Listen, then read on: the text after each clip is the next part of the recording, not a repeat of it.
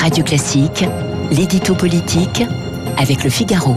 D'abord, nous saluons donc euh, Odile Launay. Bonjour, bienvenue sur l'antenne de Radio Classique. Les auditeurs vous connaissent, vous êtes infectiologue, infectiologue, ne nous pressons pas, et directrice du centre d'investigation clinique Cochin-Pasteur qui se trouve à l'hôpital Cochin. J'ai bon?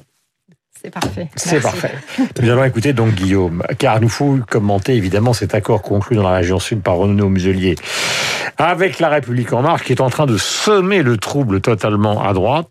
Alors, n'était-ce pas le, seul moyen d'empêcher une, une victoire du Rassemblement national? Tout le monde commande ça dans les journaux ce matin. Quel est votre point de vue? Écoutez, je pense que cet argument n'est qu'un prétexte et que loin de gêner le Rassemblement national, euh, cet accord va lui rendre service.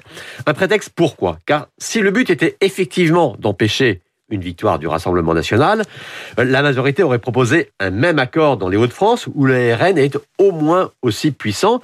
Ce n'est pas le cas, mais il faut dire que Xavier Bertrand est un adversaire potentiel d'Emmanuel Macron pour 2022, alors que Renaud Muselier pourrait être un allié ce qui donne une indication sur la finalité réelle de l'accord. Un prétexte aussi parce que un rapprochement dès le premier tour offre un argument inespéré au parti de Marine Le Pen qui va avoir beau jeu de dire Macron et LR c'est la même chose. Donc si vous êtes de droite et que vous voulez vous opposer au chef de l'État, votez pour nous. Un argument d'autant plus fort que Thierry Mariani, euh, qui porte les couleurs du RN dans la région sud, n'est pas vraiment un repoussoir extrémiste, hein, puisqu'il a fait toute sa carrière à droite et a été ministre de Nicolas Sarkozy. Et cet argument vaut aussi d'ailleurs pour la gauche, qui va symétriquement pointer la collusion de LREM avec la droite. Bref, une liste unique Muselier-Cluzel risque de perdre des deux côtés et faire à l'arrivée moins de voix que deux listes distinctes au premier tour.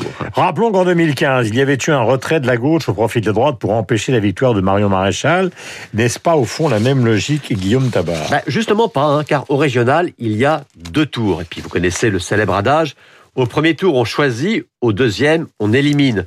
Donc oui, au second tour, il peut y avoir des retraits, des fusions, des accords pour battre un adversaire que l'on estime dangereux.